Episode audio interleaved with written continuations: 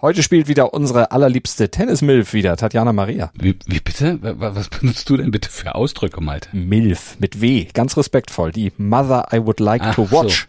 Ich will die nämlich heute sehen im Fernsehen, wie die gegen Ons Jabeur auch noch ins Finale von Wimbledon einzieht. Äh, gut, das ist die Nummer drei der Setzliste und natürlich die Favoritin, aber hey, ja, also dass Tatjana Maria so weit gekommen ist, das hat, da hat vorher niemand auf dem Zettel gehabt, ja, also das, das ist eine, das alleine ist die Sensation am Fuße ihrer Karriere. Nicht mal Barbara Rittner, äh, also die zog beim Sportinformationsdienst alle Hüte, die sie aufhaben kann, auch wenn sie nicht unbedingt an einen Finaleinzug glaubt. Also dann äh, würde ich realistisch gesehen äh, darauf tippen, dass Ange Jabeur ins Finale kommt in einem äh, relativ knappen Match, in zwei knappen Sätzen.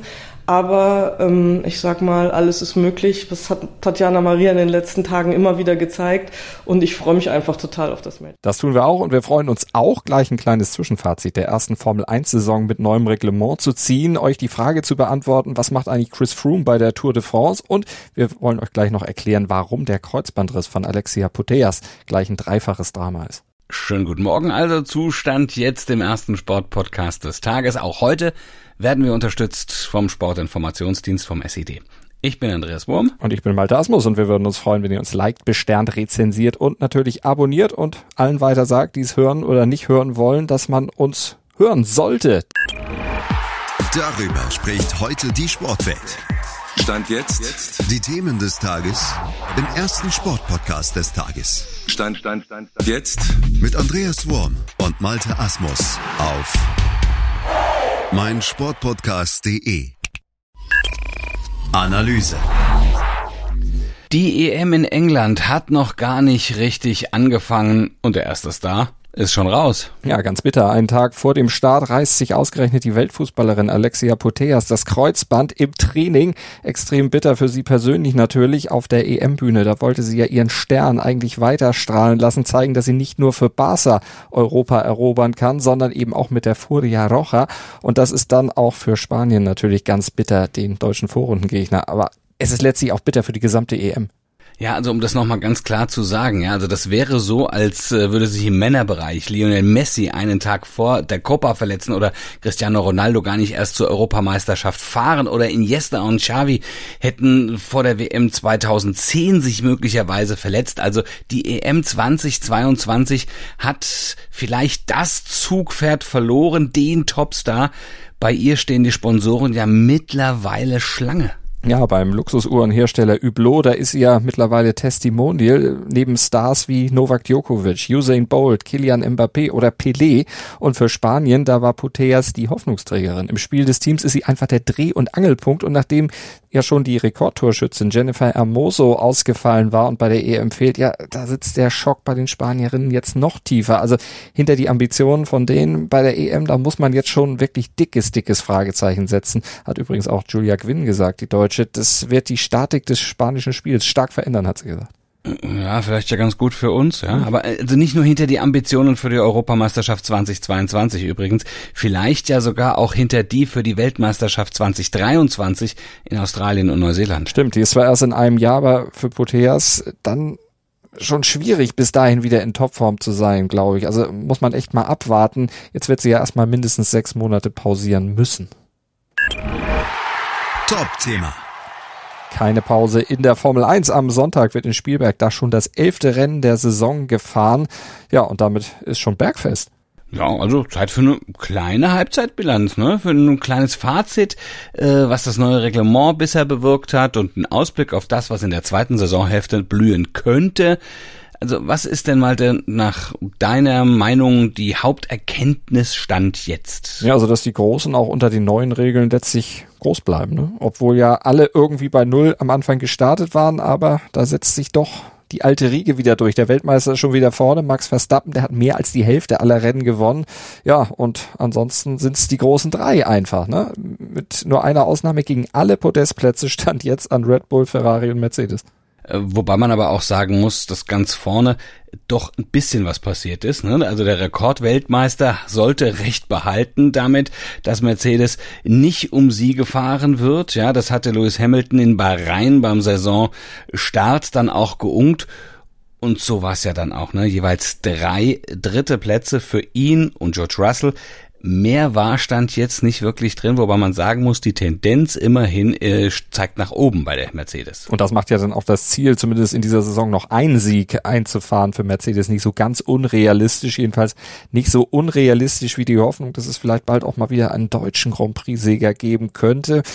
Mick Schumacher und Sebastian Vettel, die haben ja immerhin schon ein paar Punkte gesammelt, aber mit den aktuellen Autos wird auch viel mehr wohl nicht drin sein. Auch sie selbst als Fahrer haben Stand jetzt ja auch nicht vollends überzeugen können. Überzeugend ist aber gewesen, dass es wieder mehr Rennaction gibt, die, wie zuletzt in Silverstone. Ne? Endlich mal wieder Zweikämpfe und Positionswechsel kann man aus der Formel 1, ja, so, so hat sich ja fast weg äh, rationalisiert in der letzten Zeit. Da ist immer einer vorne weggefahren, gut, vielleicht ein anderer vorne weggefahren, aber es hat sich so auf so, eine, so ein Spitzenteam äh, konzentriert. Aber das war jetzt wirklich so, dass, dass da schon einiges äh, passiert ist. Rad an Rad Duelle sind besser möglich, ja, seit der Großteil des, des Anpressdrucks über den Unterboden insgesamt generiert wird. Ja, das ist der sogenannte Ground-Effekt. Er sorgt aber auch leider mhm. für das Problem der Saisonstand jetzt, nämlich das Hüpfen der Autos. Die hüpfen ja bei hohen Geschwindigkeiten und das liegt eben an diesem Ground-Effekt. Fahrer klagen da rum über Schmerzen und die Formel 1 streitet im Moment stand jetzt immer noch über Lösungen, denn es will sich ja keiner benachteiligen lassen. Also mal gucken, wie das dann in Spielberg aussehen wird. Heute in der Sportgeschichte. Der 7.7.1985, auch schon wieder 37 Jahre her. Es war einer der besten Tage im Leben von Boris Becker. Ja, der damals erst 17-Jährige verzückte die Tenniswelt. Als Nummer 20 der Weltrangliste, als frisch gebackener Sieger von Queens, war er nach Wimbledon gekommen ungesetzt. Tja, aber dann schlug Becker, Hank Pfister, Matt Enger, Joachim Nieström, wollte gegen Tim Mayotte eigentlich schon fast verletzt aufgeben, biss sich aber trotzdem durch, putzte dann auch noch Henri Leconte, Anders Jarrit und im Finale Kevin Curran. Und das veranlasste ZDF-Kommentator Rainer Deike dann nach dem Sieg zu diesen Worten. Was für eine Vorstellung von diesem jungen Mann. Vor drei Wochen gewann er das Turnier in Queens und damals sagte der Ansager, A Star is born, ein Star ist geboren. Und Johann Krieg, sein Finalgegner, sagte damals, wenn er so spielt, dann siegt er auch in Wimbledon. Keiner mochte das zu Recht glauben und Boris selber sagte, es ist ein Traum. Und heute ist dieser Traum Wahrheit geworden. Ich weiß nicht, wann er es realisieren wird, was heute geschehen ist, aber freuen wir uns mit ihm. Nach drei Stunden und 18 Minuten schlug er Kevin Curran mit 6 zu 3, 6 zu 7, 7 zu 6 und 6 zu 4.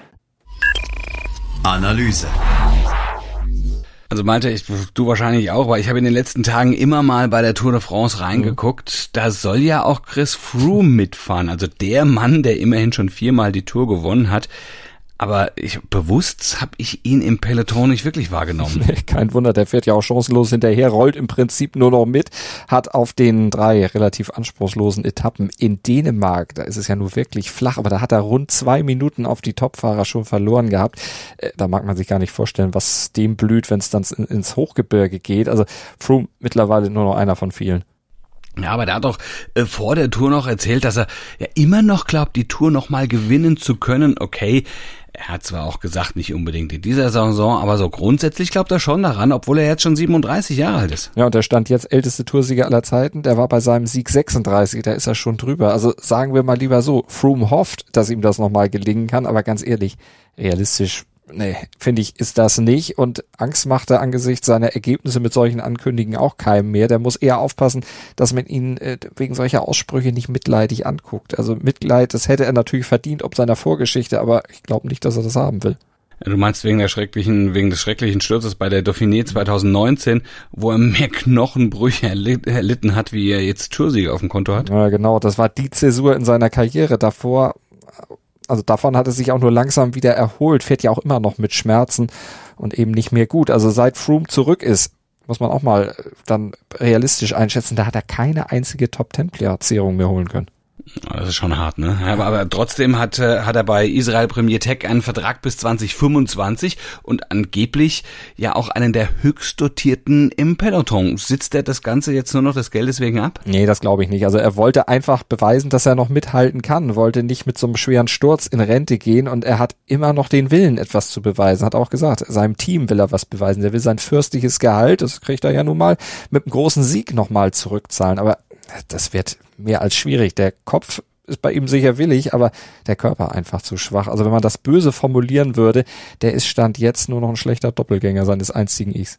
Ach, hey, der Kopf ist willig, aber der Körper ist schwach, das kenne ich von mir. Aber hey, wollen wir mal positiv bleiben, ne? Immerhin gibt's keine Dopinggerüchte mehr um ihn, wie zu seiner besten Zeit.